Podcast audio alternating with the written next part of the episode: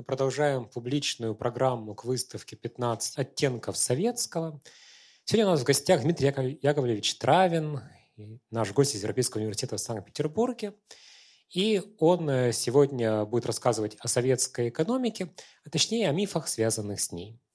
Советская эпоха, хотя она была совсем недавно, и многие из нас были современниками, относится к числу наиболее мифологизированных периодов э, в истории нашей страны. Вот об этих э, мифах э, поговорит Дмитрий Яковлевич на лекции. Она продлится э, чуть больше часа, а потом будет минут 15 на вопросы. А я передаю слово Дмитрию Яковлевичу. Добрый вечер, дорогие друзья. Очень рад, что вы здесь сегодня собрались. У меня, конечно, довольно сложная задача. И когда я дома обдумывал, в Петербурге обдумывал, как сегодня перед вами выступать, у меня долгое время не было четкой э, схемы сегодняшнего выступления, потому что у меня чуть больше часа на то, чтобы поговорить с вами о всей советской экономике, о которой я у себя в университете неоднократно читал большие лекционные курсы. И понятно, что все вопросы мы с вами сегодня осветить не сможем. Поэтому с какой стороны к этой теме сегодня зайти? Вот главная проблема, которая меня интересует. Советской экономике даже формально 100 лет. В конце декабря прошлого года исполнилось 100 лет с момента создания Советского Союза. А если считать от момента Октябрьской революции или Октябрьского большевистского переворота, по-разному это называют, то получается еще больше 100 лет. И вот как ко всему этому подойти, как все это в час уложить. Поэтому я решил сделать так. Вопросы, которые будут в конце, естественно, можно относить к, любой, к любому аспекту нашей сегодняшней темы. Но сам я решил рассказать вам о том, как я лично воспринимал советскую экономику как возникали в моей голове вопросы к тому, что такое советская экономика, как я искал на них ответы и к чему в конечном счете пришел. Вот это, надеюсь, мне удастся более-менее изложить за час. Почему мой собственный опыт здесь, э, наверное, важен?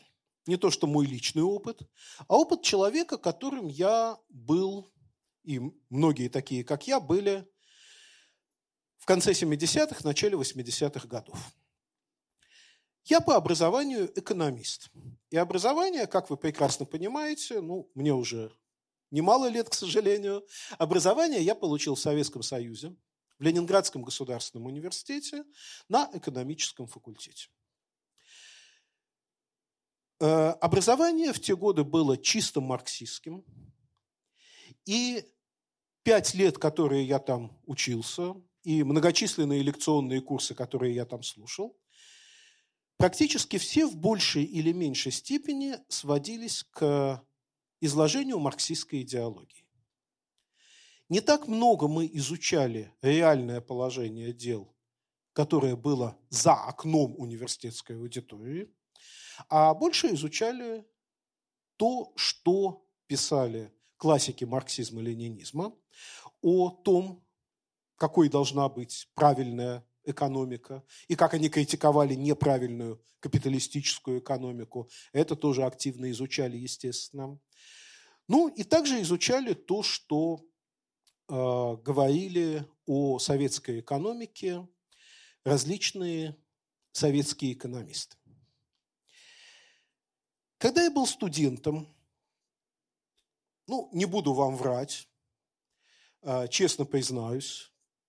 Ну, в общем, уже пора и мемуары, наверное, писать э, в э, нашем возрасте. А, честно вам признаюсь, что пока я был студентом, я, я был хорошим студентом, послушно ходил на лекции, получал пятерки, получил красный диплом в конечном счете. А, там у меня была буквально там, четверка другая по статистике не помню еще по какой дисциплине. То есть я довольно пассивно воспринимал то, что говорили нам советские профессора-марксисты. Но вот в какой-то момент у меня в значительной степени под воздействием того, что говорили мои более развитые, более продвинутые друзья, ну а в какой-то степени под воздействием того, что я ходил по магазинам, как все. А, когда я учился на первом курсе, я работал слесарем на промышленном предприятии, потому что я сначала учился на вечернем отделении, потом только перешел на дневное. Под воздействием реального жизненного опыта я стал задавать себе вопрос. А вот то, что написано в учебнике о советской экономике, это то, что я реально вижу своими глазами в этой экономике или нет? И как только мне удалось откинуть авторитет профессоров и постараться задуматься самому о том, что я читаю в учебниках, что слышу на лекциях и что я вижу за окном, сразу же обнаружились резкие противоречия. Советский курс политэкономии и социализма не имел ни малейшего отношения к реальной действительности. Это была чистая идеология. Идеология, которая, э, над которой, скажем так, иногда интересно было рассуждать. У нас э, был специальный семинар по политэкономии и социализма, там был довольно хороший преподаватель-доцент, и мы какое-то время увлекались вращением различными категориями, примерно так же, как средневековые монахи-схоласты изучали э, свои э, собственные богословские науки. Но к реальной действительности это никакого отношения не имело. И вот, да, значит, что, э, какой была реальная действительность? Если в учебнике говорилось о том, что советская экономика несет массу преимуществ э, простым трудящимся, то в реальной действительности мы сталкивались с тем, что, во-первых,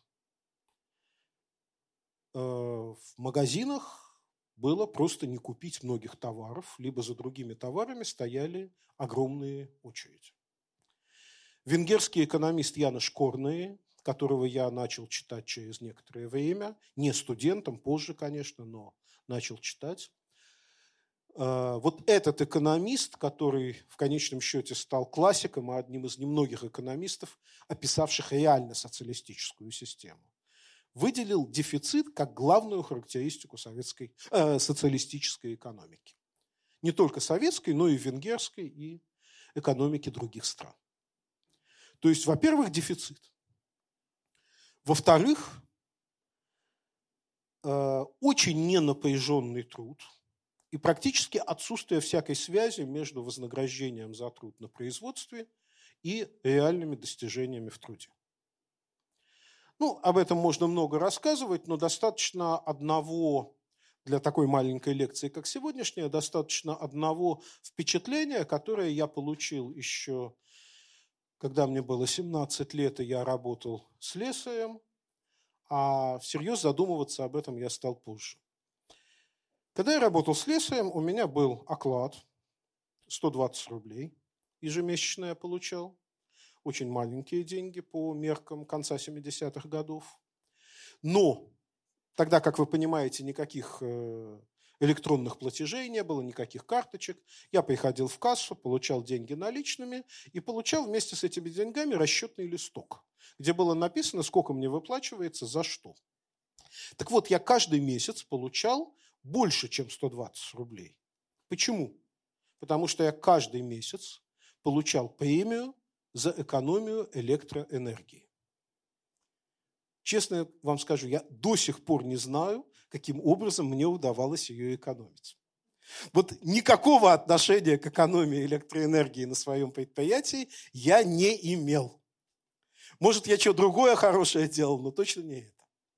Но премия регулярно выплачивалась по каким-то совершенно формальным критериям. И такого рода примеров в советской экономике было много, когда производственные достижения никак не были связаны с теми реальными деньгами, которые мы получали. И вот я начал над всем этим задумываться.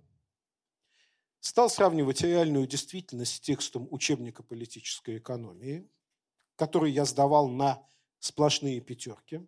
И какое-то время этим гордился, пока не понял, что на самом деле я так и остаюсь неучим, э, хотя регулярно получаю отличные оценки.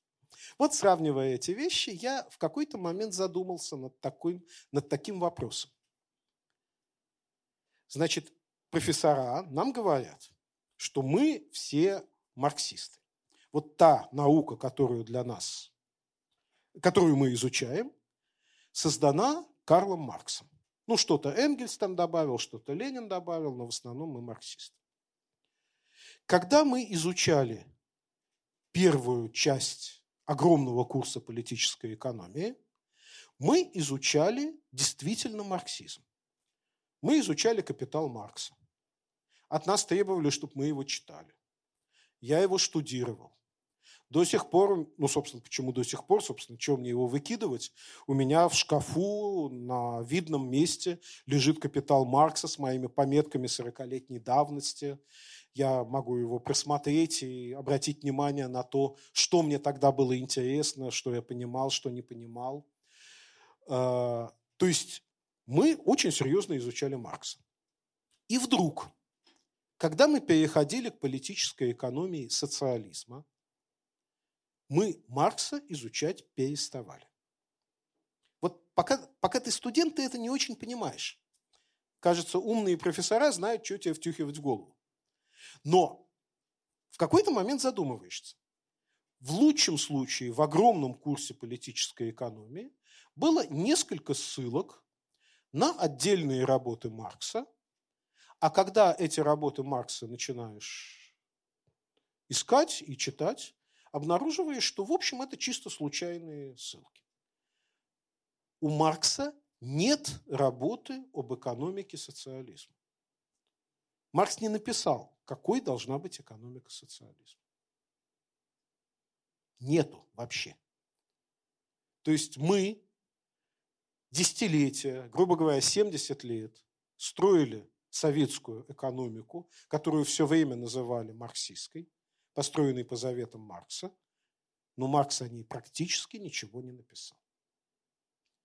Со мной иногда спорят коллеги, которые чтут марксизм. Они говорят, ну посмотри, все-таки вот здесь абзац, здесь абзац, здесь абзац. Я такую полемику не принимаю. Я много лет занимаюсь наукой, и если какой-то автор создает какую-то теорию, то это не три абзаца в разных статьях. Это должна быть серьезная книга, где последовательно излагается, почему вот экономика такая-то будет работать. И вот когда я обо всем этом задумался, у меня начало сопрягаться в, начали сопрягаться в голове две вещи. Первое. То, что наша экономика, экономика 70-х, начала 80-х годов, вот когда я, собственно, был студентом, потом молодым преподавателем, то, что вот эта наша экономика плохо работает, то, что люди, ну, там, в Ленинграде, где я жил, в основном могут купить продовольственные товары, хотя часто тоже надо в очереди стоять. Но во многих провинциальных городах они не могут купить элементарного без очереди или без э, талонов. Это не случайность. Это вообще никак не связано с марксистским учением. Построили какую-то экономику. Непонятно, кто сказал, что надо строить такую экономику.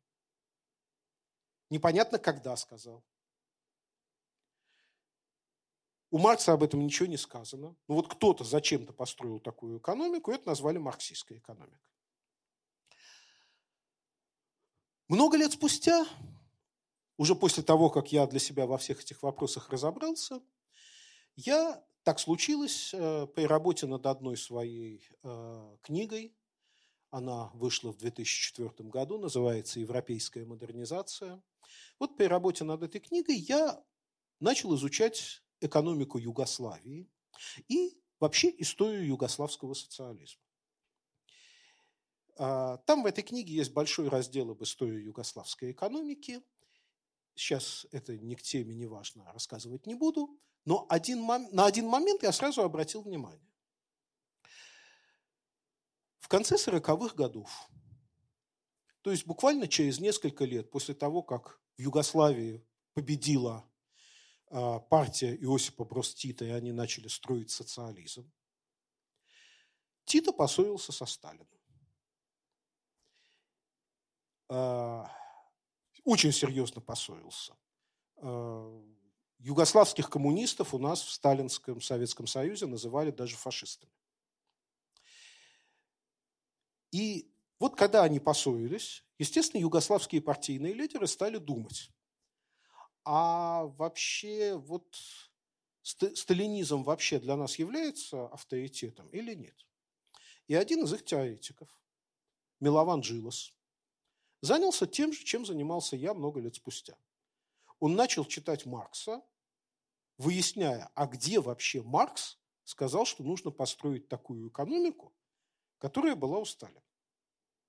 Читал, читал, обнаружил. Нигде. Нет такого. Пришел к другому своему партийному лидеру, товарищу, говорит, слушай, я тут, оказывается, я тут Маркса читал.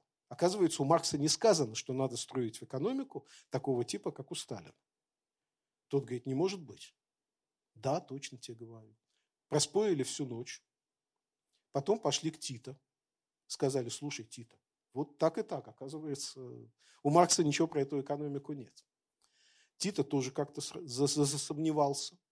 Но в конечном счете, когда они убедились в том, что у Маркса ничего на этот счет конкретно не сказано, югославы провели огромные реформы и стали строить экономику совершенно другого типа, чем в Советском Союзе. Эта экономика получила название рыночного социализма или самоуправленческой экономики и очень сильно отличалась до конца 80-х годов от той экономики, в которой жили мы здесь, в Советском Союзе. У югославов почти не было дефицита товаров, потому что они совместили социализм с рынком.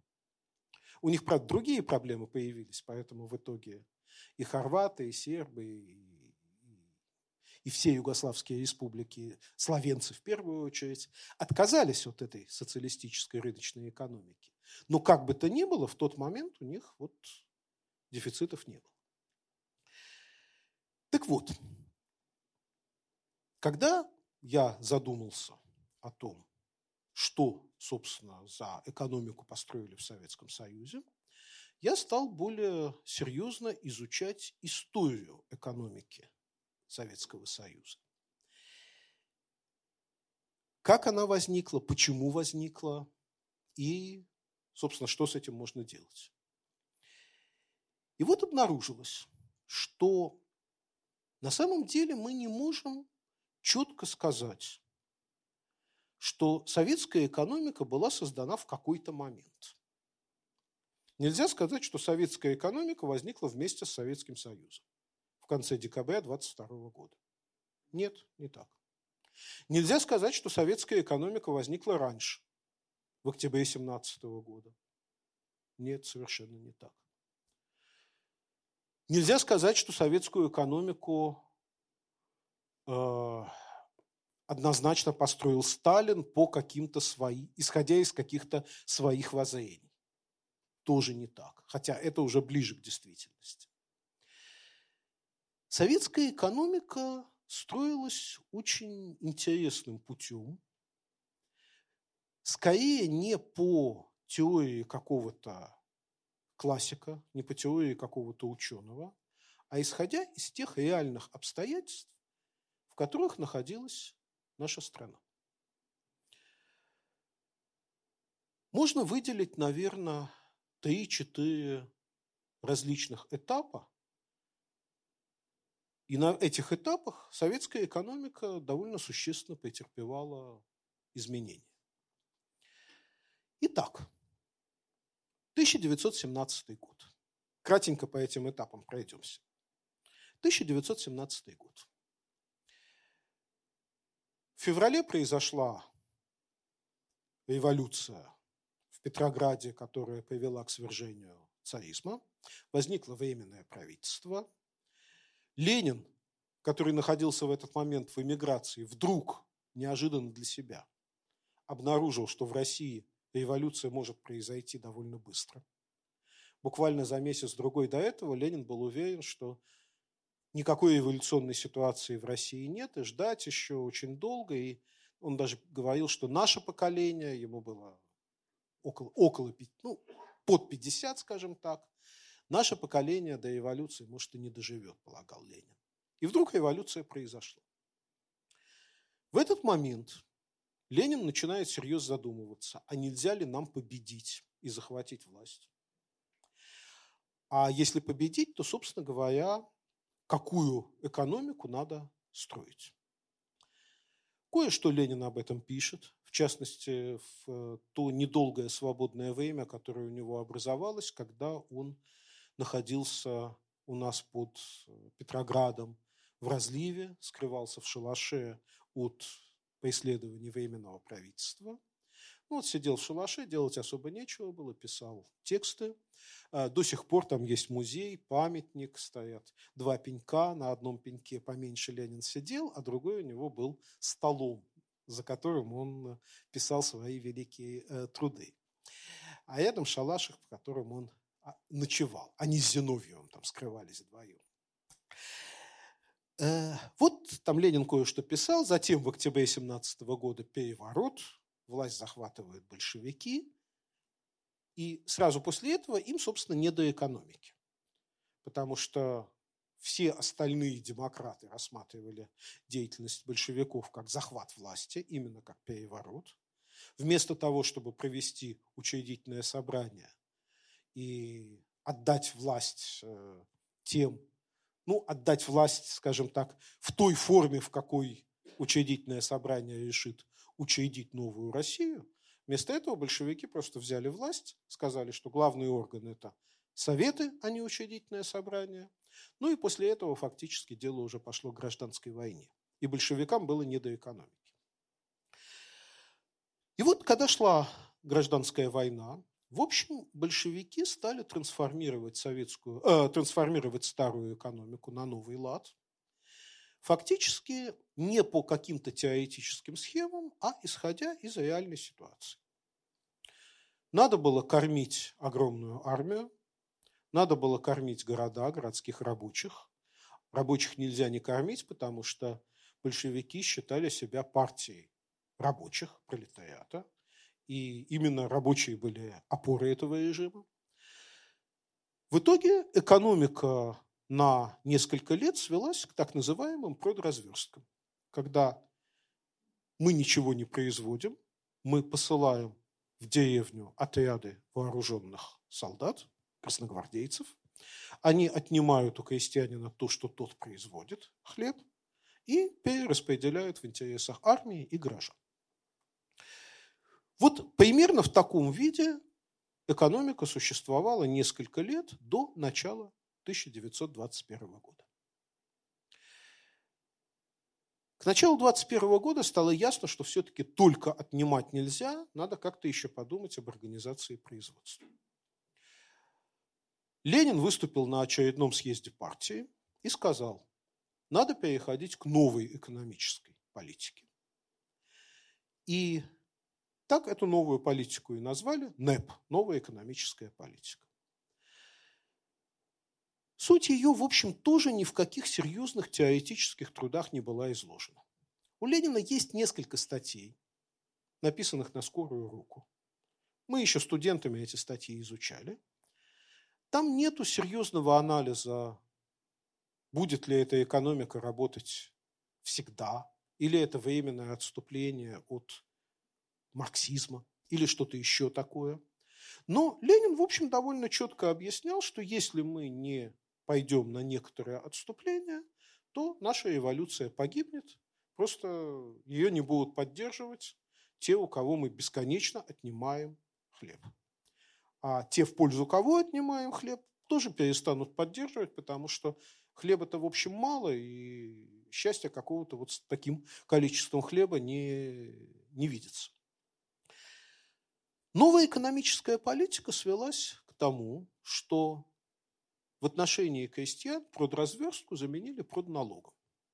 То есть крестьян обложили налогом и дали им понять, что в принципе они могут даже богатеть. даже кулаками становиться. Один из большевистских лидеров, Бухаин, прямо говорил, обогащайтесь, как буржуи. Но налог надо платить. Налог определенный на эту сумму, собственно говоря, государство и содержит город. Армию и город. И несколько лет эта система худо-бедно работала. Страна действительно стала выходить из кризиса. Крестьяне стали производить больше сельхозпродукции. Голод ушел.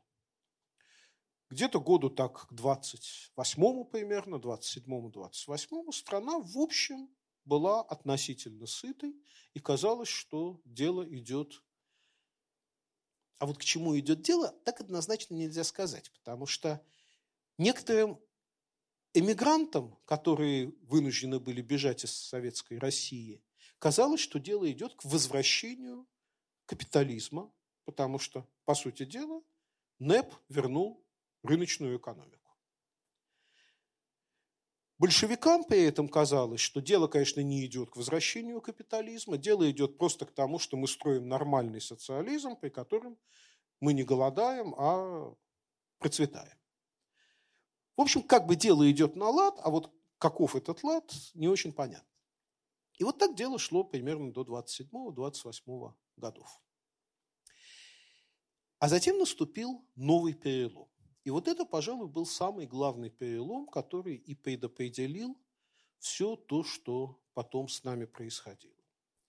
И советский человек, который мог совершенно не знать истории, не знать, что там было в 20-е годы, обнаружив где-то там в 70-е годы, что он не может купить себе колбасы и вынужден, скажем, из Ярославля ехать на специальный, так их называли, колбасные электрички в Москву, чтобы там купить колбасу и привезти себе, своей семье и своим друзьям в Ярославль, вот этот человек совершенно мог не знать того, что произошло в конце 20-х годов. Но, тем не менее, то, что было в конце 70-х, полностью вытекало из событий конца 20-х годов. Значит, что тогда произошло? Как ни странно, изменения были связаны не с экономикой, а с внешней политикой.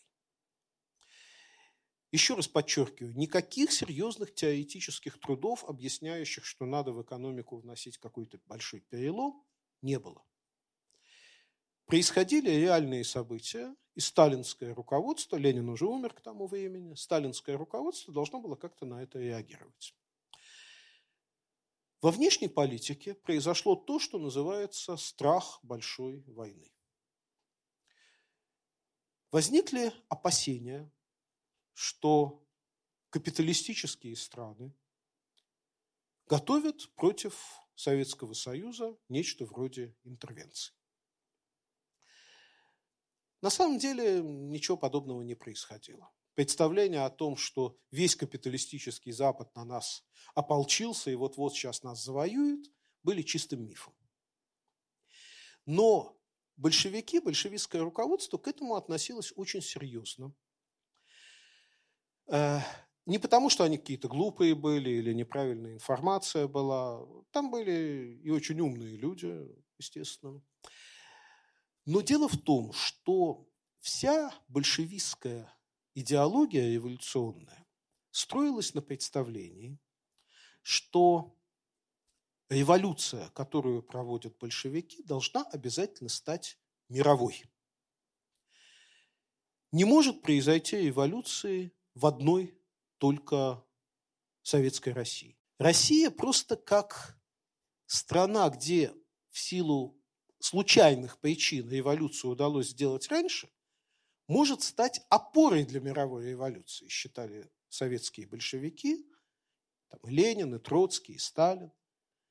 Но закончиться на России дело не может. Обязательно революция должна двинуться дальше. В Польшу, в Германию, ну и так далее. Соответственно, большевики исходили из представления, что Лидеры западных стран все это понимают и жутко боятся мировой революции.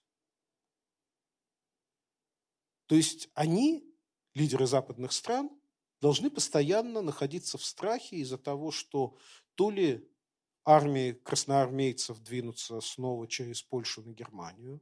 Такая попытка была в ходе гражданской войны, просто поляки армию Тухачевского разбили, а так вообще могли бы и до Германии дойти. А, то ли вот, значит, советские э, красные войска двинутся на Германию, то ли в Германии произойдут революции, подпитываемые советской поддержкой, денежной, идеологической поддержкой. То есть представлении большевиков западные лидеры должны были жутко этого бояться. А если они этого боятся, значит, они должны, наверное, в какой-то момент упредить большевиков и начать войну против Советской России для того, чтобы в зародыше революцию подавить. И вот, когда возник этот страх большой войны, большевики поняли, что хлеб хлебом, э, накормить народ важно, но это все-таки второстепенная задача, а главное – создать сильный военно-промышленный комплекс. Главное – создать большое число промышленных предприятий, на которых будет производиться современная военная продукция. Кроме того, создать большое число предприятий, на которых будут производиться сырье и материалы для современной военной продукции. То есть, прежде всего, металлургические комбинаты понадобятся. Надо строить железные дороги, по которым можно, можно осуществлять транспортировку войск, транспортировку оборудования, необходимого для военно-промышленного комплекса и вооружений. То есть надо очень много сил вкладывать в милитаризацию страны, в военную промышленность. Если этого не сделать, то мировая буржуазия нас просто задавит. Большевики, в общем, в этом были едины. А как можно осуществлять такого рода милитаризацию экономики?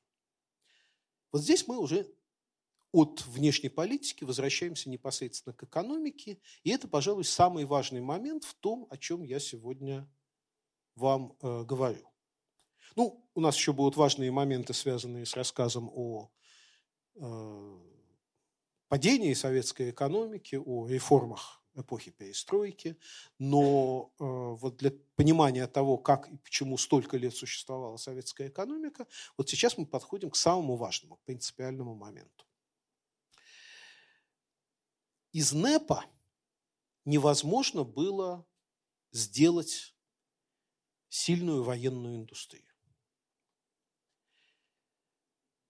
Для того, чтобы создать большое число военных предприятий, необходимы большие капиталовложения, большие инвестиции. Нужно где-то взять много денег, вкладывать их в огромном количестве в эти предприятия. Ну или, может быть, проще выражусь. Деньги – понятие такое абстрактное, мы, экономисты, любим оперировать денежными категориями, но не все всегда понимают, почему так важно иметь деньги. В конце концов, деньги – это бумажки, может их просто напечатать, и будет у вас капиталовложение. Выражусь яснее. Вот надо построить, допустим, завод «Уралмаш» или Магнитогорский металлургический комбинат или э, железную дорогу или что-то там еще в разных, там, не прогресс. Э, в общем, что-то, какие-то новые стройки. Значит, что для этого нужно? Во-первых, нужно много рабочих, которых надо где-то взять. Ну, откуда их взять? Только из сельского хозяйства. Значит, какая-то часть крестьян должна перейти на вот эти великие стройки, и там строить новые комбинаты, новые гидроэлектростанции и так далее. Значит, если эти работники уходят из сельского хозяйства на эти стройки, государство должно взять на себя обязательство их кормить. Крестьянина советская власть кормить никогда не обещала. Крестьянин имеет землю, сам кормится, если не урожай, помрет с голоду, это его проблема. А вот строителей новых предприятий государство должно кормить. Значит, государству нужно где-то взять много зерна, как минимум. Желательно, конечно, мясо еще, ну там и молока, но хотя бы зерна для того, чтобы кормить рабочих. Далее. Строительство – это на самом деле даже не самая главная задача. Э, потому что можно собрать очень много рабочих, они будут бегать с лопатами и молотками, но для того, чтобы... Э, и с лопатами и молотками они могут там вырыть большой котлован или там на... Там, построить какой-то корпус э, предприятия. Самое это главное – насытить эти предприятия современным оборудованием, которое может производить военно-промышленную продукцию либо сырье-материал. Этого оборудования в Советском Союзе нет вообще. Его надо где-то взять. Где? Только у тех самых капиталистов, с которыми мы собираемся воевать. Поэтому возникает задача для того, чтобы у капиталистов купить оборудование, и не только купить оборудование, а еще нанять западных инженеров, которые могут объяснить, как это все надо построить и как на этом надо начать работать. Вот для всего этого нужно что-то на Запад продать. Ну вот как сегодня, для того, чтобы что-то купить, мы продаем на Запад нефть и газ. Ну еще металлы, ну в общем практически все. А если мы не продаем нефть, газ и металлы, то мы на Западе ничего купить не можем. В то время нефть, ну, газа вообще не добывали, нефть добывали в Баку, и постепенно шло дело к добыче в Татарстане. Э, вот главные сибирские месторождения, вообще еще про них никто толком не знал, кроме геологов, которые подозревали, но не знали еще. Вот, а, значит, продать можно только зерно. И вот получается, государству нужно очень много зерна для того, чтобы, во-первых, этим зерном кормить рабочих на стройках, во-вторых, продать это зерно за границу и купить на, это, на эти деньги а, оборудование и технологии. НЭП, новая экономическая политика, дать столько зерна не может. Крестьянин, как мы с вами 15 минут назад говорили, платит налог. Относительно умеренный. Больше с него содрать денег, чем он должен платить в качестве налога, нельзя. Можно поднять налоговые ставки. Можно повысить цены на те товары, которые производят горожане и которые крестьянин хочет покупать. Ну, что крестьянин в те годы покупал? Прежде всего одежду, там какие-нибудь там самовары, какая-то такая незамысловатая утварь, рабочий инструмент. Но если повышать налоги и повышать цены, то крестьянин окажется примерно как в годы продразверстки не заинтересован в том, чтобы продавать городу зерно, государству продавать зерно. У него возникнет ощущение, что государство его грабит. И вот возникает, в конце концов, у большевиков единственное возможное в тот момент решение. Если нам срочно нужно получить огромные массивы зерна, единственный способ как-то его получить, это снова пойти и ограбить крестьян. Но уже так вот по-настоящему, круто, чтобы он не мог от продразверсточных отрядов зерно скрывать. Единственный способ ограбить крестьянина по-настоящему состоял в том, чтобы лишить крестьянина частной собственности.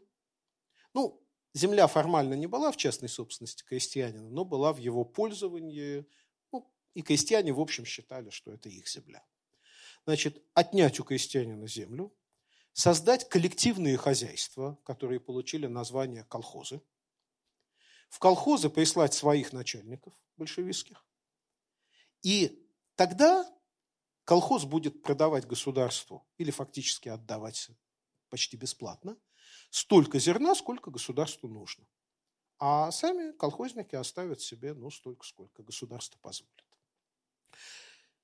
В общем, никакого другого способа провести ускоренную милитаризацию экономики, сделать так, чтобы лет за 10 советская армия стала хорошо вооруженной, никакого другого способа не было. А, большевики спорили между собой, конечно, о том, э, как конкретно все это делать. Были радикалы, которые говорили, что надо с крестьянами по максимуму разбираться. Были относительные либералы, вроде Николая Бухарина, которые считали, что, ну, конечно, надо для экономики из села деньги изымать, но все-таки как-то умеренно, не грабя крестьян.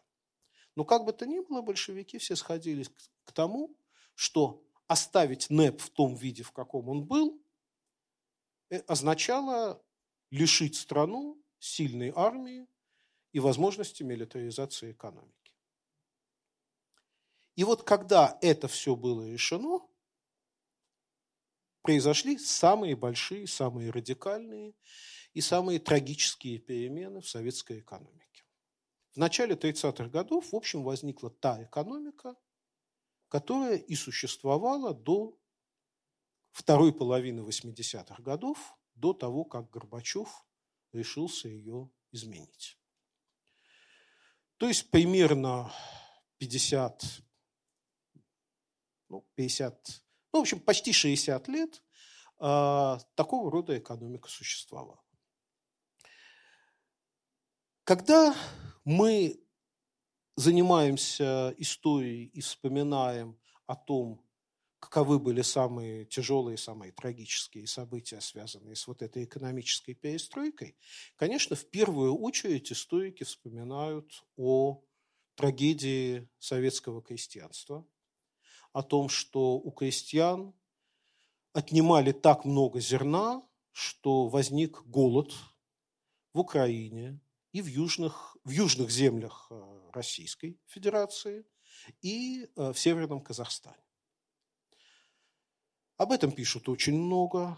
Э, в результате этого голода умирали миллионы крестьян. Я сейчас даже не буду вдаваться в существующие дискуссии о том, сколько умерло, как умерло. Это была страшная трагедия, но это не тема нашей сегодняшней лекции. Отмечу только, что когда возникали вот все эти разговоры о трагедии э, нашего крестьянства, еще жив был мой тесть, а он, он донской казак. Он вырос э, на маленьком хуторе на Дону, в районе станицы Клецкой.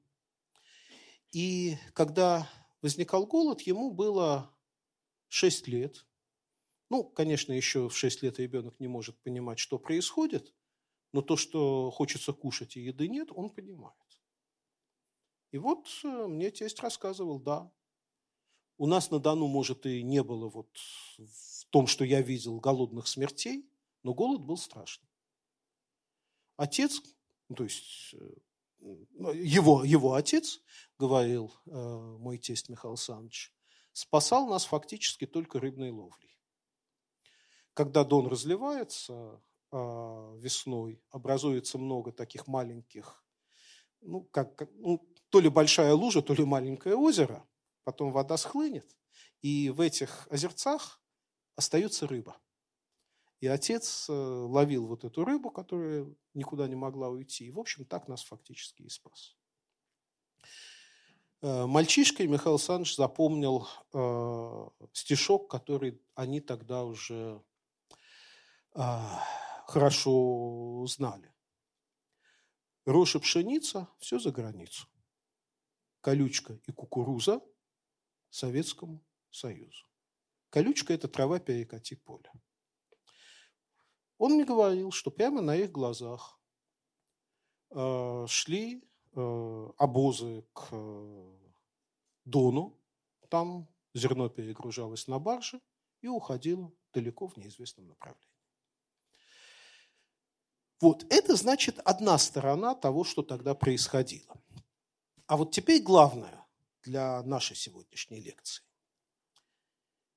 Фактически вот на этом зерне, на изъятии хлеба у крестьянства, и была создана основная советская экономика.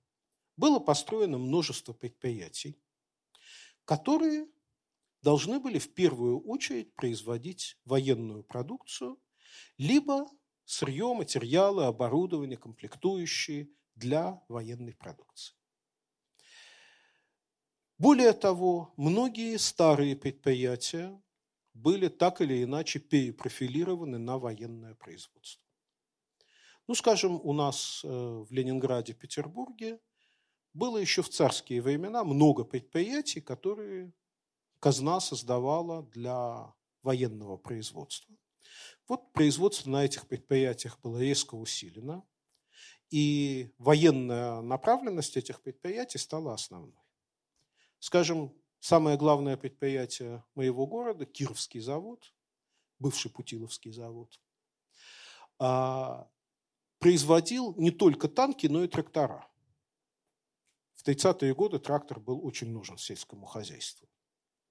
Когда я был школьником и студентом, мне вообще говорили о том, что производство Кировского завода – это тракторостроение. Но на самом деле там производилось большое количество танков. И также было на многих других предприятиях страны. И вот теперь давайте представим себе хотя бы самую элементарную экономическую логику.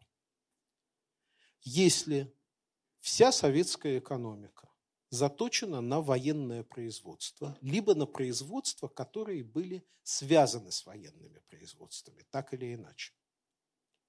Может ли такая экономика быть рыночной? Может ли предприятиям, которые производят военную продукцию, быть поставлена задача окупать свои расходы своими доходами?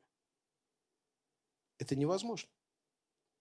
Потому что э, они не могут на рынке продавать танки, пулеметы, э, винтовки, ну и все, что появилось в советском военно-промышленном комплексе после Великой Отечественной войны, вплоть до атомной бомбы и межбаллистических и баллистических ракет.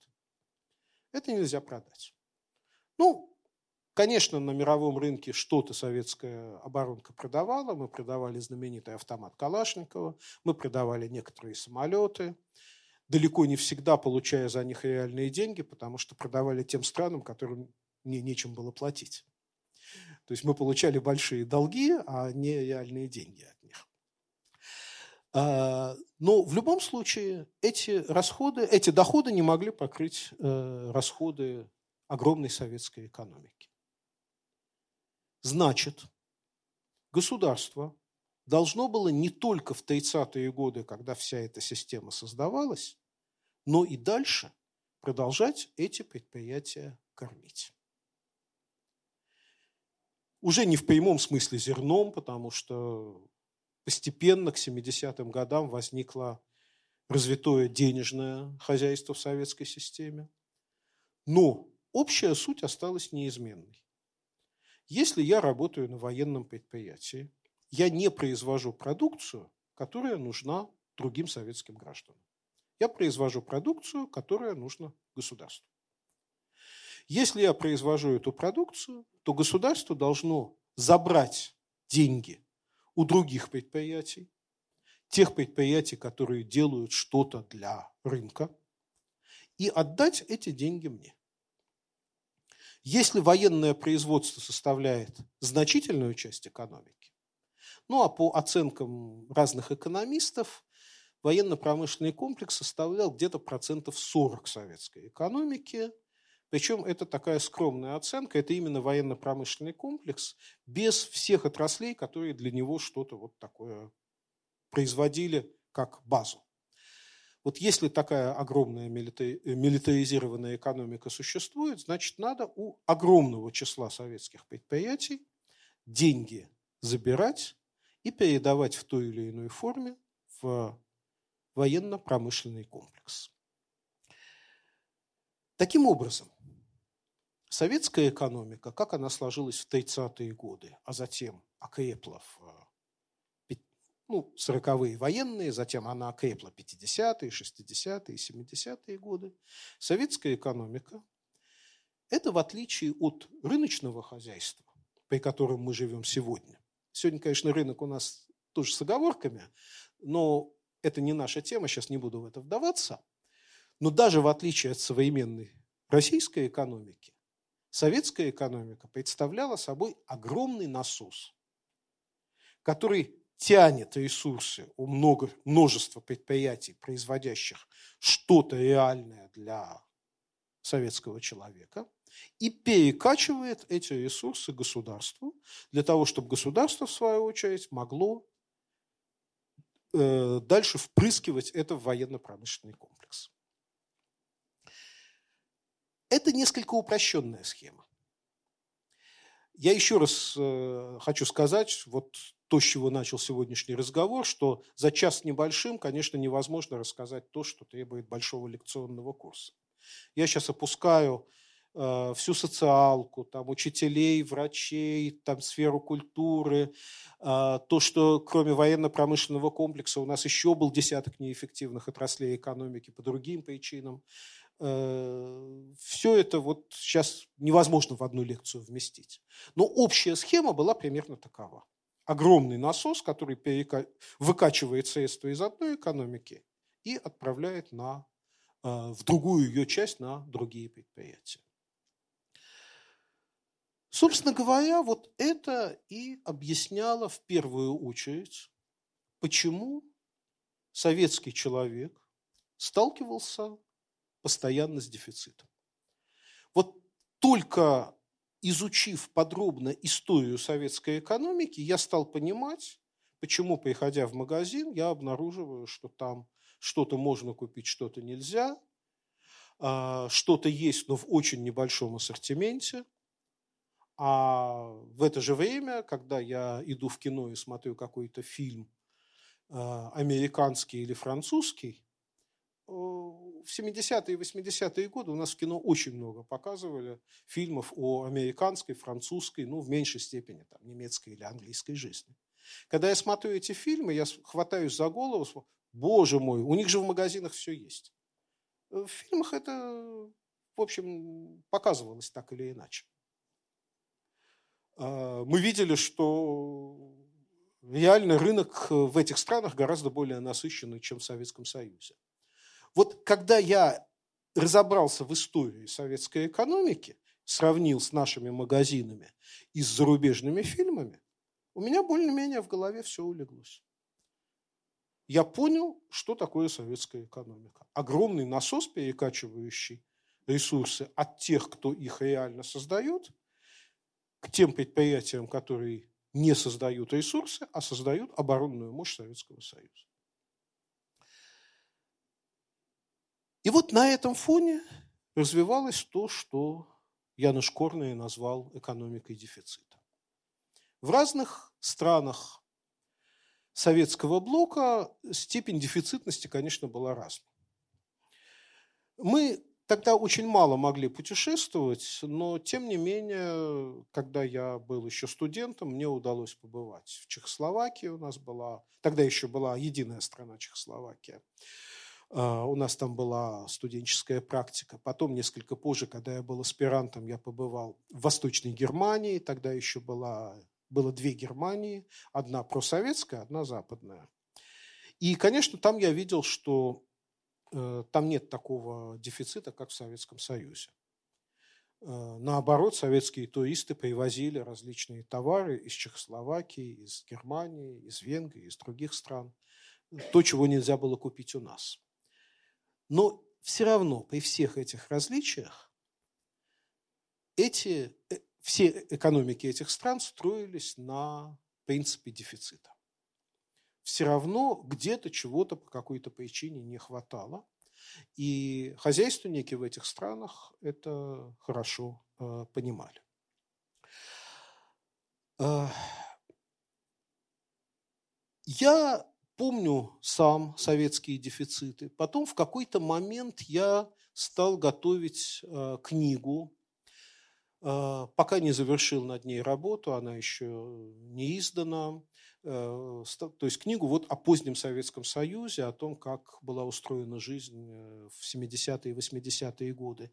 Когда я готовил эту книгу, я старался прочесть как можно больше мемуаров, дневников, писем советских людей, которые были старше меня по возрасту и описывали жизнь в 70-е годы, будучи уже очень-очень зрелыми людьми. Вставала картина буквально всеобъемлющего дефицита. Один э, автор дневников, такой литературовед Игорь Детков, который жил в Костроме, описывал подробно, буквально по дням, когда он мог купить мясо, когда он не мог купить мясо. Какие молочные продукты были в Костроме, каких не было. Когда он ехал э, в туристическую поездку на теплоходе по Волге, он обнаруживал, что в Казани есть те молочные продукты, каких нет в Костроме, но нет э, того, что было в Костроме. Дальше в следующих городах такая же ситуация. В одних есть одно, в других там другое. Э, к э, Олимпиаде 80-го года государство напряглось, а, и в магазинах появилось больше товаров. Когда Олимпиада кончилась, товаров стало меньше.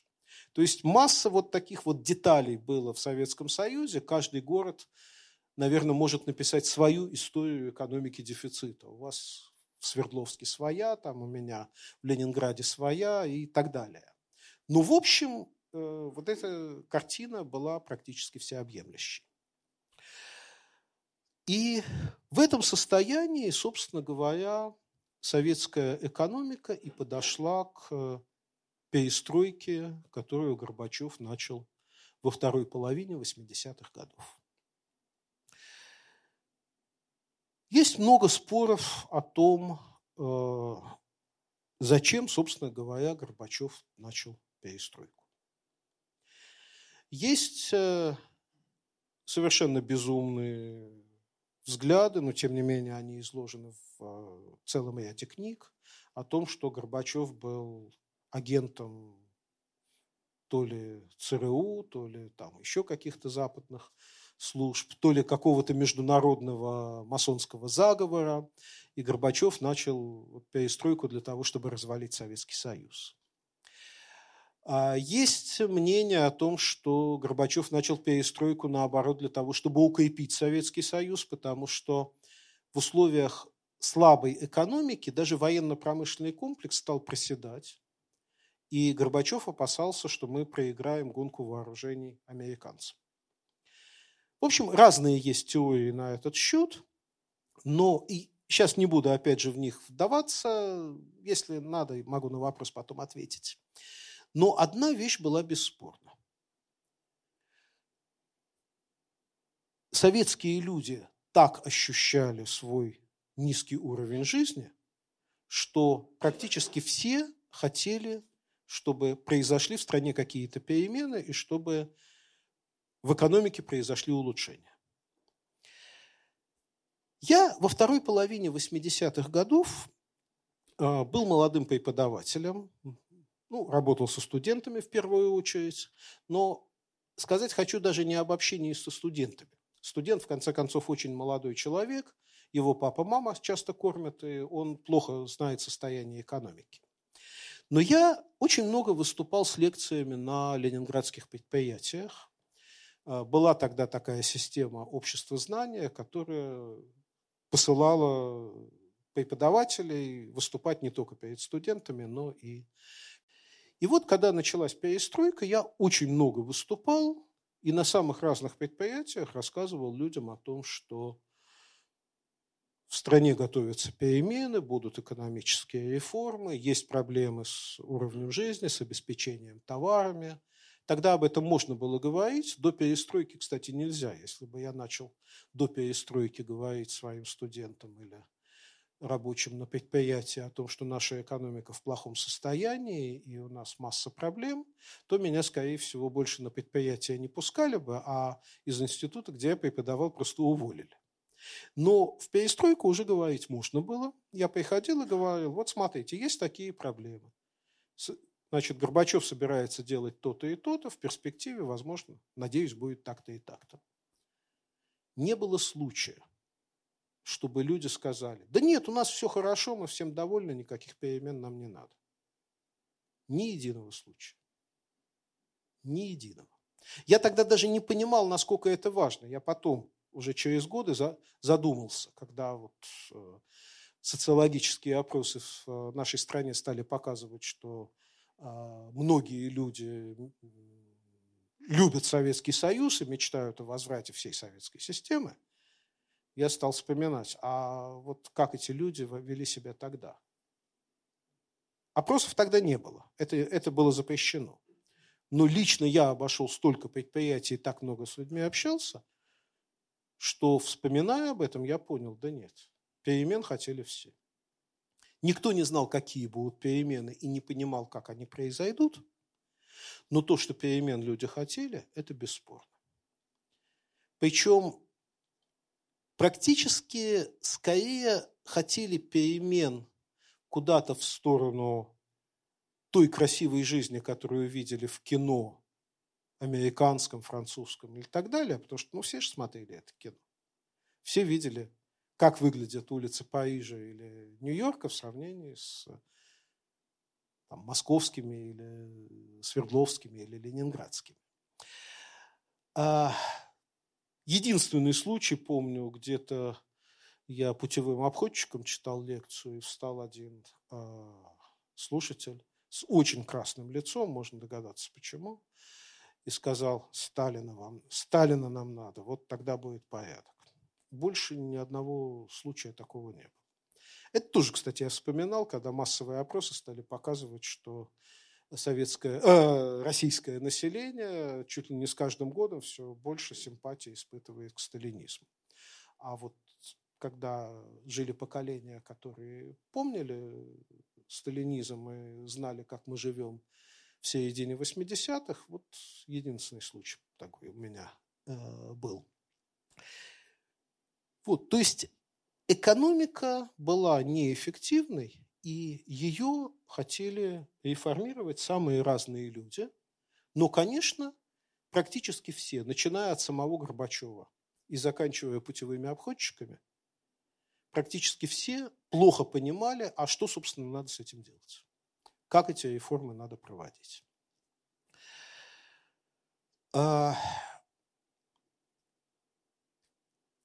Собственно, о сути реформ – мы, наверное, говорить не будем, потому что это, опять же, уже постсоветская история. Но один важный вопрос э, здесь поднять надо. Фактически каждый раз, когда я обсуждаю э, в разных аудиториях, э, да и не только в аудиториях, а письменно, какую-то статью пишу или в социальных сетях что-то пишу, практически каждый раз, когда я обсуждаю вопросы реформ, я получаю такой комментарий.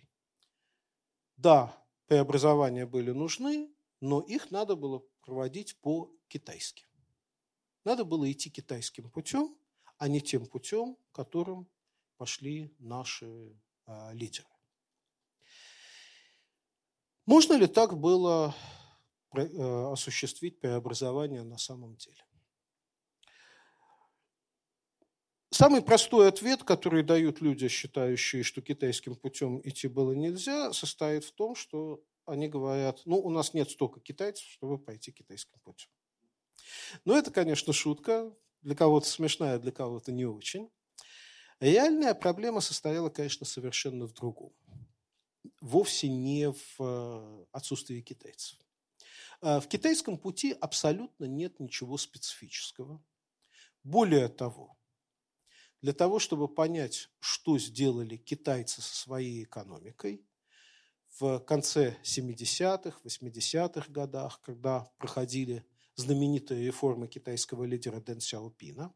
Вот для того, чтобы понять, что они тогда сделали с экономикой, надо понять, э, чем китайская экономика отличалась от нашей российской, нашей советской. Самый простой тезис, наверное, сводится к следующему.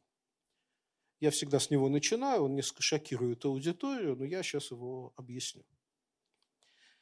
На самом деле не мы шли или не шли китайским путем, а китайцы, когда проводили свои реформы в конце 70-х, 80-х годов, шли путем российским. Только вот каким? Китайская экономика к концу 70-х годов была совсем не той, какую мы знаем сегодня. Сегодня мы считаем, что практически все товары мира производятся в Китае. И, ну, это, это, конечно, не совсем так, но действительно очень много товаров производится в Китае. В конце 80-х, в конце 70-х годов китайская экономика была на 80% сельскохозяйственной. Это была огромная деревня, между которыми были отдельные города, производившие промышленную продукцию. 80% населения живет в деревне. Вот эта структура населения примерно соответствовала той структуре населения Советского Союза, точнее тогда еще не Советского Союза, Советской России, которая у нас была в тот момент, когда Ленин объявил НЭП. Вот у нас примерно 80% жило в деревне в начале 20-х годов. Китайские реформаторы, по большому счету, сделали примерно то, что Ленин сделал в начале 20-х годов. Они заменили прод разверстку прод налог. Ну, у китайцев это, конечно, так не называлось, но суть была похожа. При коммунистическом китайском режиме в деревнях зачастую бывал голод. Рис у крестьянских коммун изымали, там не колхозы были, а коммуны были, рис изымали и передавали э, горожанам. Китайские реформаторы Дэн Сяопин заменили продразверстку продналогом, то есть разрешили крестьянам производить столько, сколько они хотят, оставлять себе определенную часть и в виде налога отдавать другую часть. Так же, как у нас в Советской России в годы НЭПа, в Китае началось быстрое процветание. Китай распростился с голодом, начался экономический рост. Китай в этом смысле уникальная страна. Там с конца 70-х годов идет непрерывный экономический рост. Ни разу ни на один год не прерывавшийся спадом. В некоторые годы он был больше, скажем, 10-11% в год росла экономика. В некоторые годы он был меньше, там где-то 5-6%. Э, некоторые экономисты говорят, что китайцы манипулируют своей статистикой, на самом деле еще меньше бывал рост. Но как бы то ни было, этот рост есть практически всегда. То есть китайцы пошли тем путем, которым пошла советская Россия в 20-е а, годы, но на этом не остановились. Китайцы фактически пошли на то, чтобы вернуться к капитализму. Для советских большевиков это было немыслимо. Даже Бухарин, самый либеральный экономист из э, большевистской обоймы, никогда не мечтал о возврате к капитализму. Он был верным ленинцем, эволюционером, и, конечно, он хотел социализма. Китайцы фактически вернулись к капитализму. Это важно понимать, потому что сегодня в Китае до сих пор формально правит коммунистическая партия, и иногда нам кажется, что в Китае какая-то разновидность э, социализма. Ничего подобного. Это одна из самых капиталистических экономик в мире. Причем, если в западных капиталистических экономиках практически всюду есть большие, э, такие мощные социальные системы, когда государство платит большое пособие по безработице, высокие пенсии, бесплатное медицинское образование, э, медицинское обслуживание создает, то Китай все эти годы с конца 70-х годов был значительно более капиталистической экономикой в экономическом смысле, именно в экономическом, чем а, западные страны. Люди должны были выживать как могли. Пенсионных систем очень долгое время не было вообще. Крестьянин, живущий в деревне, должен был... Дети должны были кормить родителей, вот вся пенсионная система. А, уровень зарплаты был очень низкий. Именно благодаря этому китайские товары стали конкурентоспособными на мировом рынке. Они были более дешевыми, и поэтому они мировой рынок захватывали. Вот, то есть китайцы не остановились на НЭПе, а перешли к капитализму, не планируя никаких войн. Китай, как мы, ну, кроме там небольших конфликтов с Вьетнамом там, и совсем небольших с Индией, Китай все эти годы не вел войн. Постепенно создавая, конечно, мощный военно-промышленный комплекс, но войны не планировал. А, поэтому возврат к капитализму для Китая, в общем, был довольно естественным. И постепенно страна становилась все богаче и богаче. А, могли ли мы провести такого рода китайские реформы в 80-е и 90-е годы. Дело в том, что у нас к этому времени 70% экономики была уже городской и только процентов 30 сельской. То есть просто заменить условную продразверстку продналогом было невозможно. Все равно городскую экономику кто-то должен был кормить.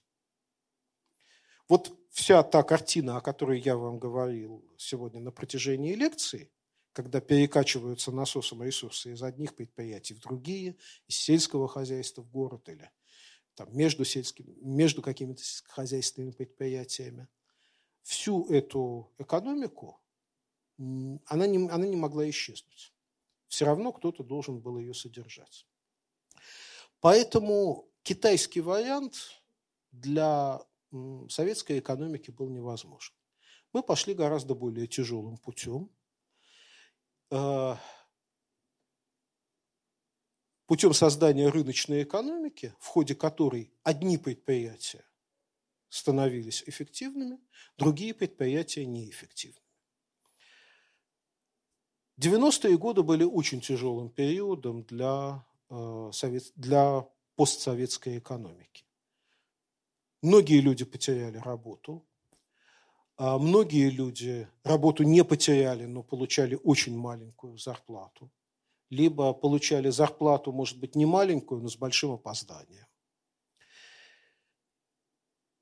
Эти проблемы фактически, ну, если не полностью, то процентов на 70-80 вытекали из той структуры советской экономики, о которой мы с вами сейчас говорили. Если к началу реформ у нас было много предприятий, которые сами не могут выйти на рынок и продавать свою продукцию и окупать каким-то образом свои издержки, то эти предприятия, если объявлен переход к рынку, они не могут стать рентабельными сразу. Они могут стать эффективными, если на эти предприятия придут новые технологии, если они проведут какие-то перемены и, допустим, вместо части военной продукции будут выпускать э, продукцию гражданскую, которую можно продать.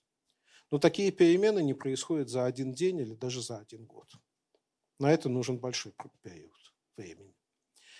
Вот. Поэтому те трудности, с которыми э, наша экономика столкнулась в 80-е и 90-е годы, в значительной степени предопределялись структурой советской экономики. И это еще одна причина, кроме того, что вот сто лет Советскому Союзу исполнилось, еще одна причина, по которой мы должны сегодня э, проявлять интерес к тому, как советская экономика была устроена. Если мы понимаем, какое наследство доставалось от Советского Союза 80-м, 90-м годам, мы понимаем многие из тех трудностей, которые тогда возникали. Не все. Там масса трудностей возникали по другим причинам. Но основная масса проистекала из вот этой структуры советской экономики, где большая часть предприятий не производила в принципе то, что можно продать на рынке. Вот. Если мы советский опыт не учитываем, а вообще практически все разговоры о реформах 80-х и 90-х годов осуществляются без понимания того, как была устроена советская экономика. Вот если эти разговоры идут без понимания устройства советской экономики, то мы плохо понимаем то, что происходит в 90-е. Либо мы говорим, что реформаторы сделали какую-то глупость, вот надо было пойти китайским путем, и было бы все хорошо. Либо мы говорим о том, что реформаторы сделали все замечательно, и не надо там, врать о том, что были трудности. Нет, были трудности на самом деле. Даже когда реформаторы правильно по себе э, вели и делали правильные реформы, трудностей было очень много. В общем, бывают самые разные мифы о том, а, с чем связаны были проблемы 90-х годов. Вот если мы связываем советскую экономику и 90-е годы, то мы, в общем, понимаем, а, откуда все это проистекало. Так, я говорю ровно столько, сколько мне было дано. На этом заканчиваю. Ну, на вопросы готов ответить. Спасибо за лекцию. А, вопрос следующий. Окей, советская экономика – это насос. Вопрос, а насколько эта система была жизнеспособной вообще? Вот условно, 85 год, Горбачев э, начал свои реформы, перестройка да. и так далее. А если бы не начал, это бы долго еще просуществовало? Бесконечно? Или оно уже начинало сыпаться и рассыпалось бы? Спасибо. В принципе, на такой вопрос, конечно, ни один серьезный ученый не будет отвечать, потому что скажет, что э, будущее непредсказуемо, это для фантастов – либо для ученых-футурологов, которые на самом деле учеными не являются. Ну и на этом можно закончить. Но, естественно, я прекрасно понимаю, что к этому есть интерес, поэтому все-таки пару слов скажу о том, как я это себе представляю. Честно говоря, в те годы я полагал, что советская экономика совсем дышит на ладан и воспринимала реформы как абсолютно необходимые перемены, без которых невозможно. Сегодня я думаю все-таки несколько иначе. Я думаю, что в принципе такую неэффективную экономику можно было тянуть достаточно долго. Потому что различные паллиативные меры были. То есть мы бы, очевидно, с каждым десятилетием жили бы все хуже и хуже. Но это ведь было не то хуже, когда люди просто голодают, как вот в начале 30-х годов, во времена сталинских этих преобразований. А, очевидно, из продажи исчезали бы то одни товары, то другие, даже те, которые раньше были. А, Ленинград и Москва, которые хорошо снабжались, через лет 15-20, наверное, снабжались бы примерно так же, как Кострома. Э, возможно, власть перешла бы на поголовное введение талонов или какое-то карточное распределение. Как в самые тяжелые военные там, или послевоенные годы. Э, но, в принципе, тянуть... Да, естественно, повышали бы цены. Советская экономика гордилась тем, что она, в ней не бывает повышения цен. На самом деле бывали повышения цены в советской экономике, но приходилось бы повышать все чаще и чаще. Но в принципе это, конечно, можно было бы тянуть очень долго. И э, как показывает вот буквально одно слово, уже не о экономике, а о теориях эволюции. Э, мы иногда думаем, что какие-то эволюции, там, социальные взрывы, перемены возникают, когда людям плохо живется, они выходят на улицы и свергают власть. Это не так. Э, современные теории эволюции, наиболее, с моей точки зрения, разумные, э, основанные на изучении мирового опыта, показывают, что для того, чтобы в какой-то стране произошла эволюция, должно сойтись много разных обстоятельств. И то, что людям тяжело жить, это только одно из обстоятельств. Поэтому, скорее всего, Советский Союз можно было тянуть вот так вот еще довольно долго. Я буду о вот такого рода вещах, наверное, подробнее говорить здесь завтра. Сразу хочу сказать, что, чтобы не забыть э, потом под конец. Я завтра вот здесь же в Ельцин-центре, в книжном магазине «Петровский», тоже в 7 часов, буду представлять две свои последние книги. Они написаны на совершенно другую тему. А, книгу о позднем Советском Союзе я еще не дописал. А я буду представлять две книги. Одна называется «Почему Россия отстала». Это не о Советском Союзе, это более глобально о причинах э, нашей отсталости. Сейчас не говорю конкретно о чем, нет времени. А вторая книга – это так называемый путеводитель по исторической социологии. Там я рассказываю в простой и популярной форме о самых разных теориях, объясняющих, как развивается общество, в том числе о революциях. Вот почему они возникают, как наиболее серьезные ученые разных стран объясняют революции. Так что вот завтра я об этом буду говорить подробнее. Всех приглашаю завтра приходить. А, там книги можно будет купить, автографы от меня можно будет получить, если надо. Так что приходите завтра к семи в Петровский. А, ну вот, а Советский Союз, думаю, что мог бы тянуться вот так вот долго. И то, что Горбачев начал преобразование, было связано с одной стороны, с тем, что он хотел улучшить э, жизнь людей, но с другой стороны, с целым рядом других обстоятельств, связанных вообще со сменой поколения правителей, с тем, что э, к власти тогда в 1985 э, году пришло, пришло значительно более молодое поколение с другой ментальностью, чем руководители Брежневской эпохи. А вот вы говорили, что советская экономика работала как насос, то есть она выкачивала деньги из, ну, э, ресурсы из сельского хозяйства, из промышленности и тратила их плюс на военную сферу. Поэтому меня сразу такой вопрос чисто практически. А, вот, э, скажем, за последние 30, 30 советских лет в э, Екатеринбурге, ну, это Свердловске, было построено больше 20 зданий вузов. А за последние 30 вот постсоветских лет, ну, которые прошли, только два. И причем, то есть мы имеем по всей стране ситуацию, когда, например, объем количества зданий для образовательных учреждений, а вы понимаете, что это все-таки для, ну, для населения, и для богатого, и не для очень богатого, а резко э, упал в разы, а, а кое-где на порядке. И почему тогда получается, что, несмотря на бурное развитие строительной техники, ну, развилась за 30 лет, безусловно, не, э, в сфере вот этого строительства инфраструктуры образовании, ну, в культуре там такая же примерно ситуация. Угу. Почему произошел такой колоссальный спад, который никак не преодолеть-то не могут? А вот при неэффективной экономике он был рост, а тут колоссальный спад. Я кратко сказал, что я, конечно, схему немножко упрощаю. Этот насос, я сказал, вот там все в ВПК качает. Ну, конечно, я сразу оговорил, что не говорю там о образовании, медицине и так далее. На самом деле этот насос, конечно, был гораздо более сложный у него было много трубок, которые качали из разных мест, и много трубок, которые качали в другие места, в том числе и в систему высшего образования. А, действительно, тогда создавалось очень много различных вузов. Ну, кстати, не в последнюю очередь для того, чтобы существовал военно-промышленный комплекс. А, ваши екатеринбургские вузы я, конечно, хорошо не знаю, но у нас в Ленинграде так или иначе практически все инженерные институты были связаны с военно-промышленным комплексом. Некоторые в большей степени, некоторые в меньшей степени. Так что создание большого числа вузов было в том числе и э, созданием, э, реализацией задачи создания военно-промышленного комплекса.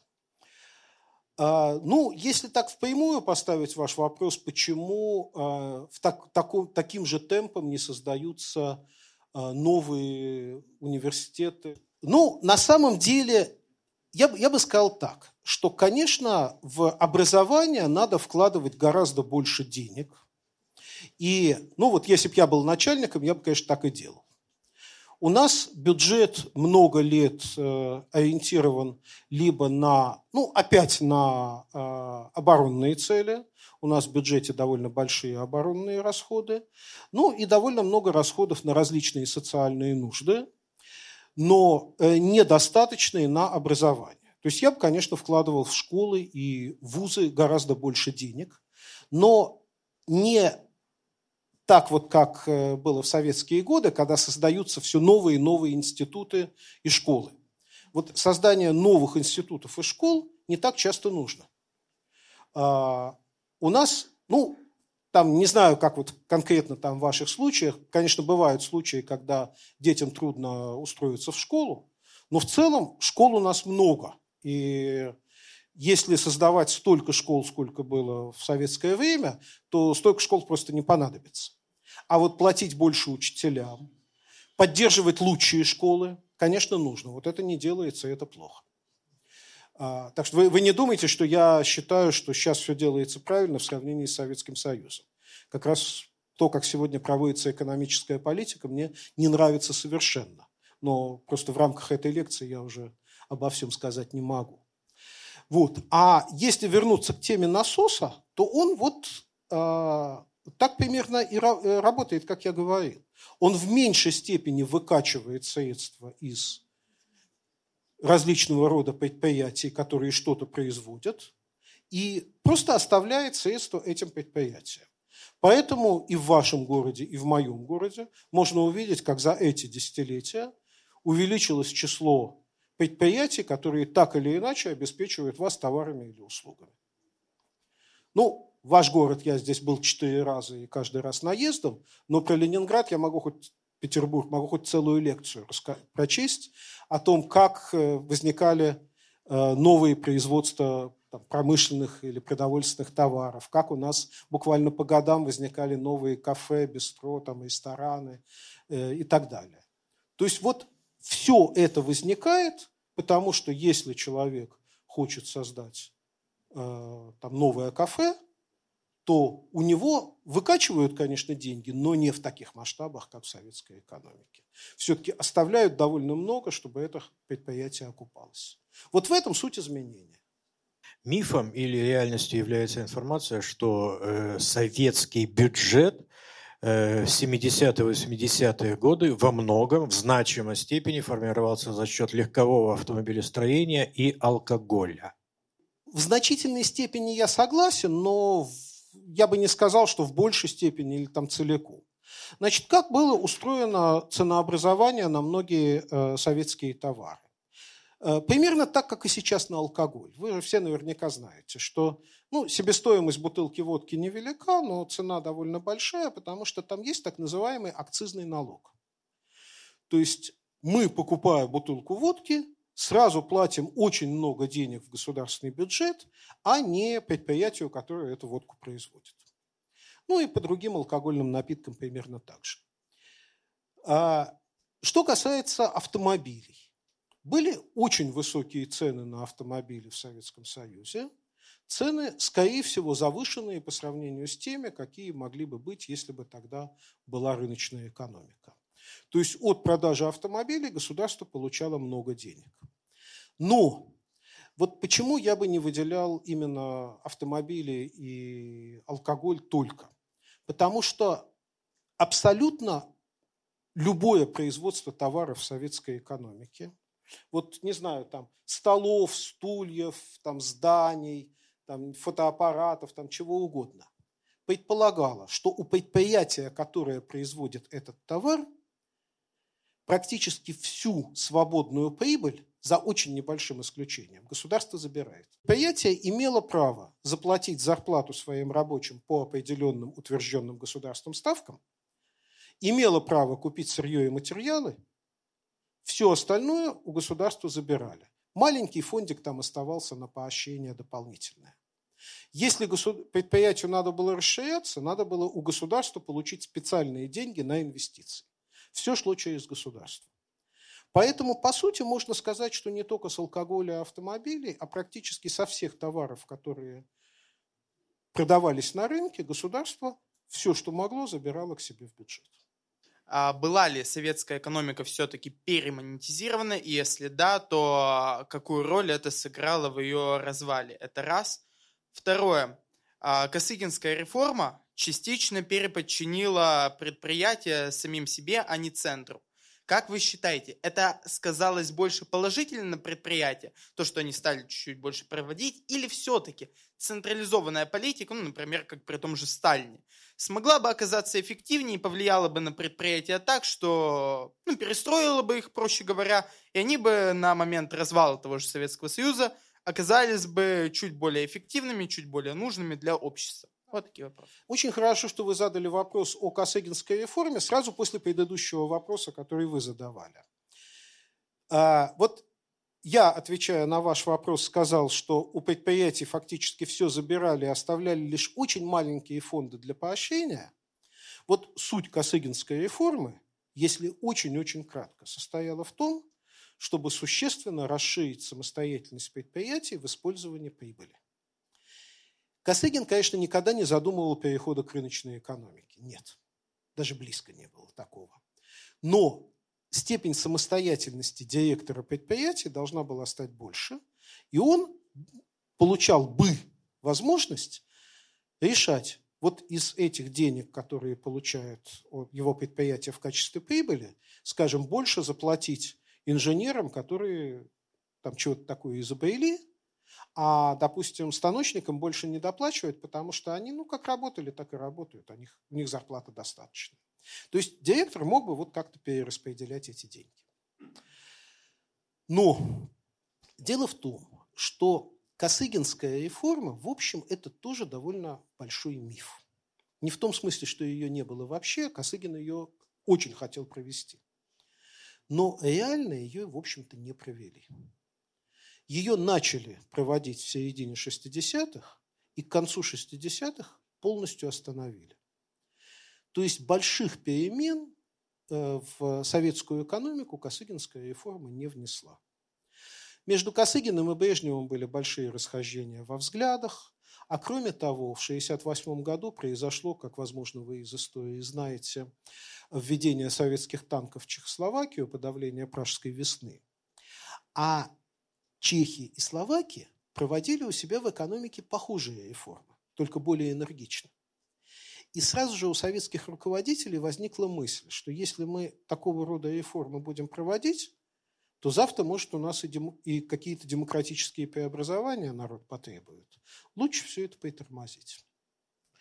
В итоге Косыгин э, очень загрустил, принципе, он несколько раз своим ближайшим соратникам говорил, что очень огорчен тем, что реформа остановлена. И по большому счету так ее и не было проведено. А вот где такого рода реформа тогда прошла, так это в Венгрии. Венгерский руководитель Януш Кадр решился на проведение очень серьезных преобразований в экономике. И в венгерской экономике это дало большие позитивные результаты. Правда, там были и серьезные проблемы, но это, опять же, отдельный большой разговор. А, во всяком случае, точно могу сказать, что Косыгинская реформа в сравнении с перестройкой Горбачева и реформами Ельцина в 90-е, ну, просто даже я бы реформой ее не назвал, настолько там мало было реальных преобразований. Ну, что такое экономика перемонетизирована?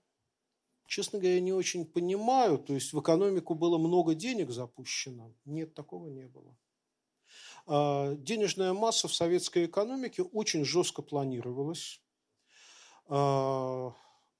А, там невозможно было запустить лишние деньги. Деньги обслуживали вот столько товаров, сколько было. Поэтому вот точно какую-то там излишнюю монетизацию я бы не назвал в числе важнейших проблем советской экономики страна сталкивается с, таки, э, с такими вещами, как, допустим, от, начнем сначала, э, разгон советской Баварии, которая просуществовала всего ничего, затем ввод иностранных войск и интервенцию, потом, э, соответственно, Великая Отечественная, Вторая мировая, э, фултонские речи. Получается, все-таки, наверное, милитаризация была важна и нужна, раз, раз столько всего происходило, что явно было не в сторону пользы и доброжелательности к стране?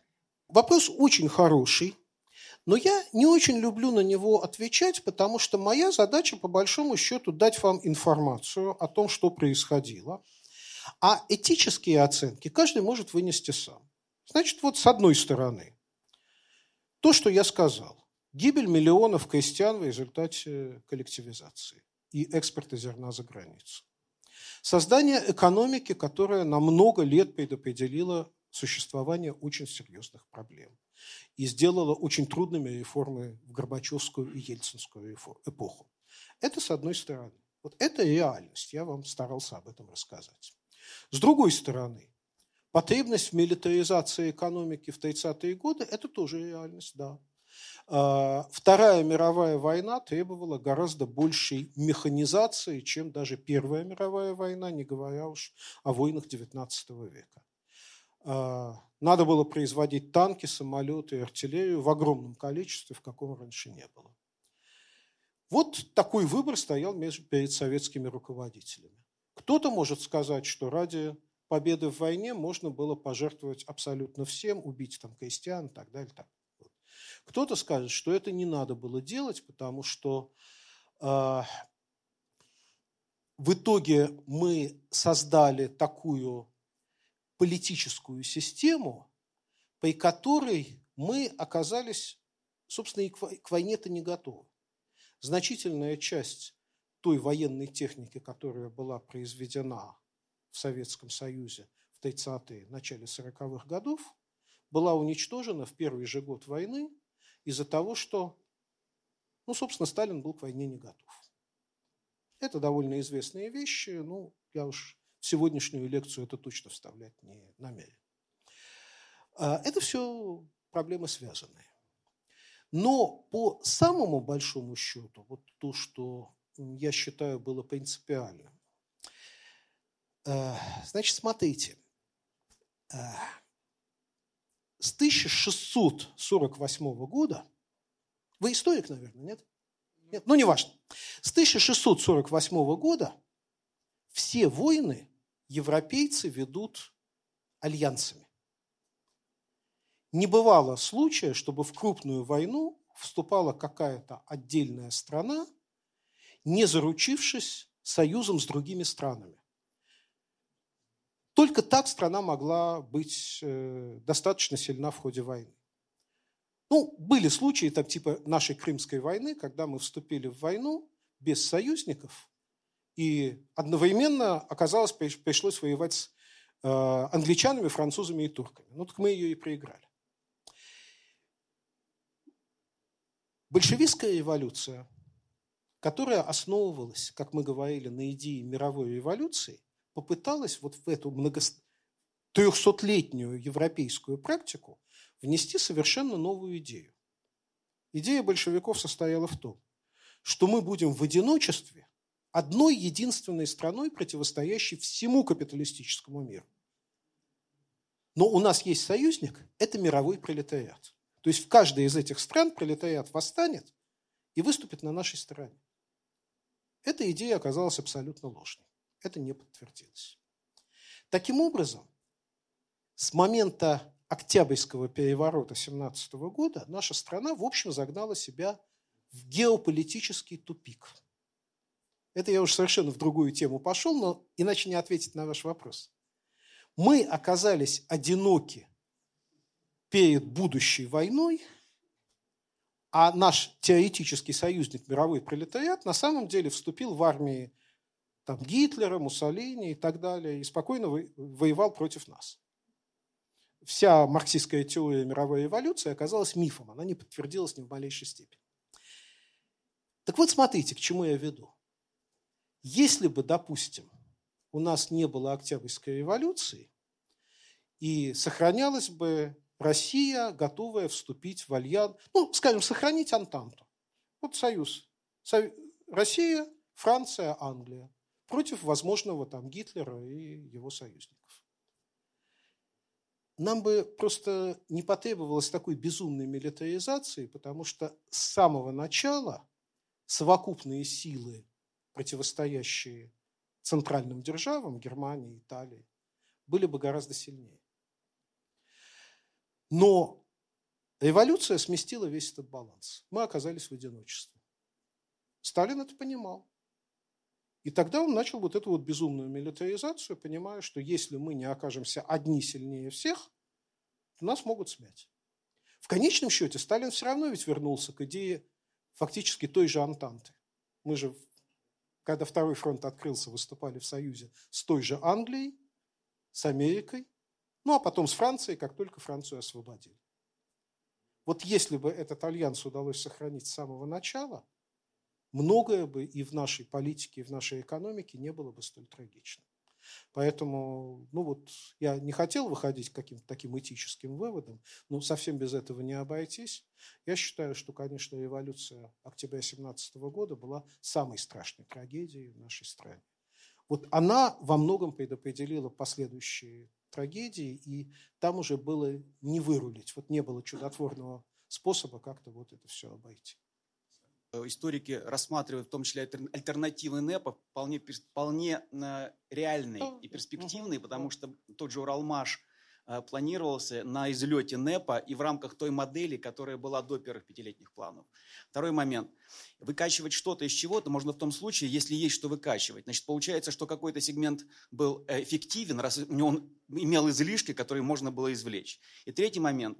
А как вы относитесь к мифу о том, что в условиях дефицита и дефицитной экономики стабилизировал режим теневой рынок, то есть так называемая вторая экономика? Что вы про нее можете сказать? Потому что она была вне механизма вот этого извлечения ресурсов, да, и она циркулировала отчасти по рыночным принципам. И, как Мэр писал о том, что все, э, любая экономика является рыночной по сути. Поэтому э, советская экономика тоже была рыночная, но в определенном сегменте, в так называемой второй экономике. Да. Значит, смотрите, по поводу теневой экономики, я даже, скажем, шире возьму, вот э, рыночных сфер вне рыночной экономики. Да, их роль была, конечно, велика, но все-таки не настолько велика, чтобы как-то качественно изменить ситуацию. А, была теневая экономика. Ну, не так много советских людей пользовались вот в полном смысле слова теневой экономикой, скорее пользовались либо легальными элементами рынка, либо так называемой серой экономикой. Значит, чем мы все пользовались? В каждом городе были так называемые колхозные рынки, где, скажем, крестьянин картошку продавал по рыночным ценам, и любой человек мог туда пойти и купить эту картошку, которая была намного дороже, чем магазинная, но лучше качества и без очереди. Да, это было. Допустим, ну вот мои родители, я, я помню, еще маленьким был, э, папа, ну он хорошо зарабатывал, поэтому в воскресенье он меня маленького брал, мы шли на ближайший рынок Ленинграда, и папа там кое-что покупал. Была форцовка, это тоже рыночная экономика, а, не совсем теневая, но нелегальная. А, вот там джинсы, которые на каждом из нас сегодня без проблем, а, вошли в моду в 70-е годы, но свободно их было не купить, поэтому все это покупалось в теневой, вот в этой вот серой экономике. Но все-таки это были отдельные дополняющие элементы к той огромной административной экономике, которая, ну, там, не знаю, процентов на 90 обеспечивала потребности населения. А небольшое дополнение вот это не, не, не, э, не государственная экономика давала. А, так, значит, а, да, по поводу, первый вопрос по поводу НЭПа. Да, конечно, историки, экономисты очень много спорят по поводу НЭПа. Я просто, поскольку мало времени, сразу опустил суть этих споров и предложил тот вывод, к которому я пришел. Я не согласен, как экономист, с теми историками, которые считают, что НЭП можно было мягко трансформировать в советскую экономику, где и ВПК был бы огромным, и НЭП был бы не разрушен. Это фантазия, с моей точки зрения. Так, а второй вопрос, значит, какой был? А, да-да-да. Ну, об этом я, по сути дела, сказал. Э, значит, смотрите, вот когда я сказал о том, что из каждого предприятия все деньги забирали, оставляя только чуть-чуть на поощрение, ну и как бы зарплаты гарантированно платили, это и была перекачка. Если бы у нас не было военно-промышленного комплекса, а все эти люди производили не танки, а колбасу, у нас бы делались гораздо больше, больше колбасы, и колбасы всем бы хватало.